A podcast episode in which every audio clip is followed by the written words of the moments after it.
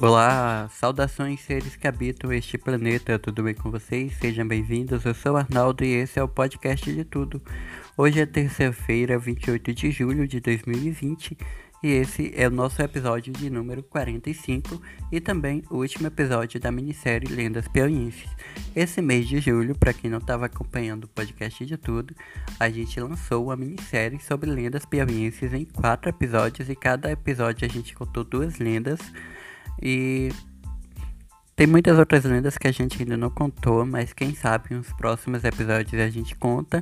Mas ouça os episódios anteriores e compartilhe com seus amigos também. Se você já ouviu, compartilha com seus amigos. E vamos ao nosso as lendas do nosso quarto e último episódio dessa minissérie, que são as lendas da Cachoeira do Urubu.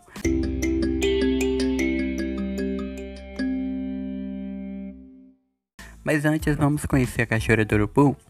A Cachoeira do Urubu é uma queda de água dotada de enorme beleza natural, sendo reconhecida como uma das sete maravilhas do Piauí.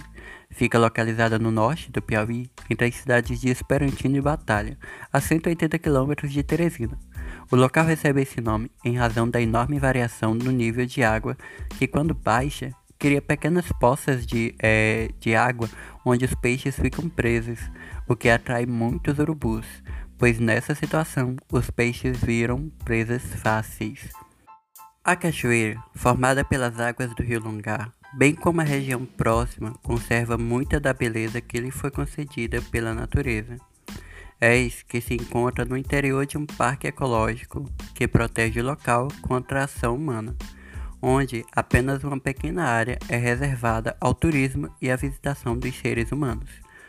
Quem se atreve a banhar nas áreas proibidas é, no mais das vezes, tragado pela fúria tenebrosa das águas da cachoeira. Com isso, o lugar, pouco afetado pela humanidade, conserva toda a magia e o misticismo oriundo das forças da natureza, de modo que são muitas as lendas que surgiram naquele lugar.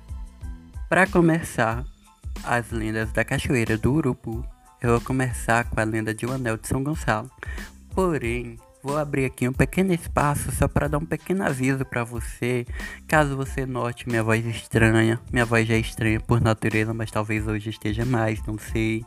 Caso eu esteja gaguejando muito, errando muito, dando umas pausas longas, o que que acontece?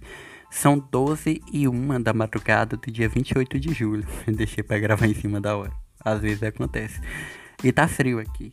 Tá fazendo 24 graus. Tá frio, eu tô achando frio. Por isso, e meu nariz tá pedindo socorro. E aí, vamos que vamos. Vamos continuar aqui o episódio. Só falei isso pra caso eu esteja errando demais, esteja gaguejando demais, esteja dando algumas. quebrando aqui o microfone, caso eu esteja dando umas pausas muito longas, você já sabe o motivo. Mas vamos lá.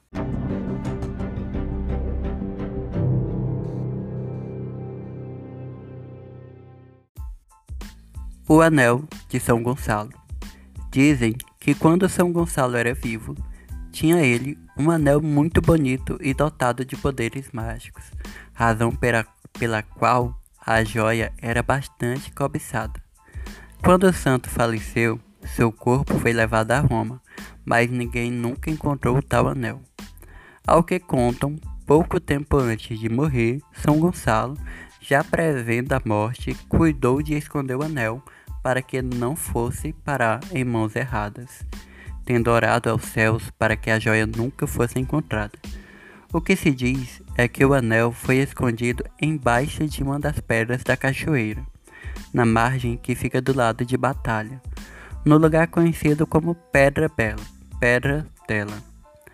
A tal pedra que esconde o anel seria quadrada e grande, com um furo onde o santo jogou a joia que é tampada por outra pedra. A pedra nunca foi encontrada, porque sempre que alguém se aproxima do lugar, o nível da água sobe, mergulhando a pedra sobre forte correnteza, a fim de dificultar o achamento, sendo essa a razão da constante variação no nível das águas. Contudo, no dia que alguém retirar a pedra que fica sobre a pedra furada que guarda o anel em seu interior, a pessoa que tirou a pedra verá o anel através do furo dessa pedra, tá? Pra, só para entender melhor. e com ele poderá conseguir tudo o que quiser, dando os poderes mágicos que a joia possui. Contudo, terá que escolher entre ser detentor de tal poder da joia ou preservar a cachoeira. Eis que, segundo a lenda, no dia que o anel for retirado dali, a natureza se revoltará, de modo que a cachoeira secará, deixando a região sem um pingo de água e destruindo a beleza natural do lugar, que não conseguirá sustentar nenhuma forma de vida num raio de 50 quilômetros.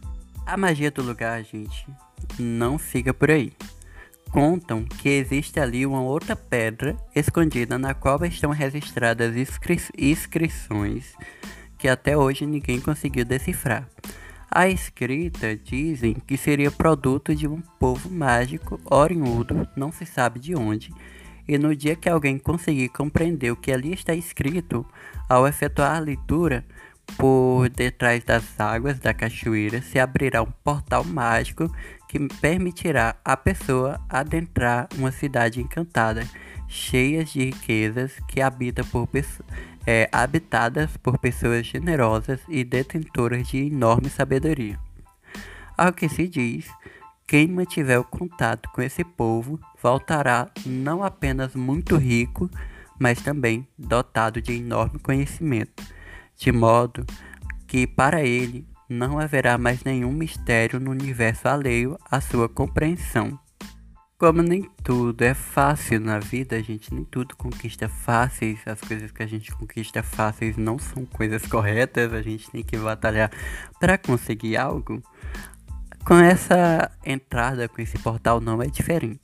A lenda conta que antes de entrar na passagem mágica que leva à referida cidade, a pessoa deverá destruir, destruir um urubu-rei, gigante comedor de carne, guardião do portal, mostrando-se merecedor dos benefícios do povo da cidade encantada, que enfim se viverá livre da fera.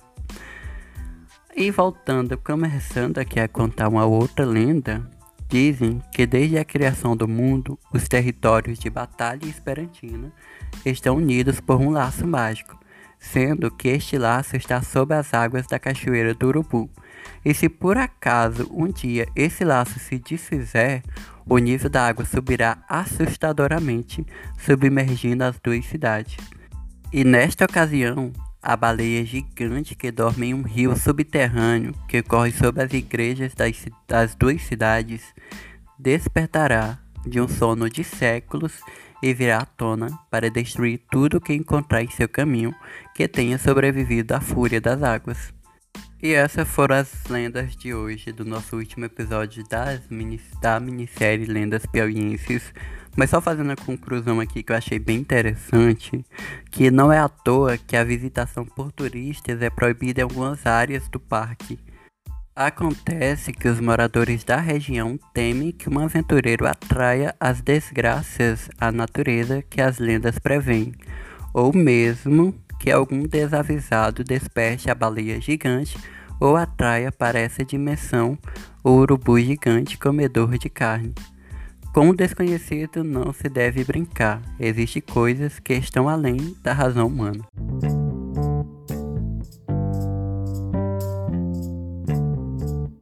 E esse foi o nosso episódio de hoje. Muito obrigado por você ter ouvido até aqui, por você ter acompanhado. Se você ainda não ouviu nossos episódios anteriores das lendas piauienses, ouça. Talvez em um próximos episódios, em episódios próximos, é, eu conte outras lendas. O Piauí é cheio de lendas, cheio de lendas bem interessantes. E talvez eu volte aqui com a outra, uma segunda parte, uma segunda, uma segunda temporada dessa minissérie. Mas essa tá ficando por aqui. Semana que vem tem mais episódio, a gente volta com nossa programação normal. E é isso. Lembrando que a gente está no Instagram, no Twitter, no Facebook, é só procurar podcast de tudo. E até semana que vem. Tchau.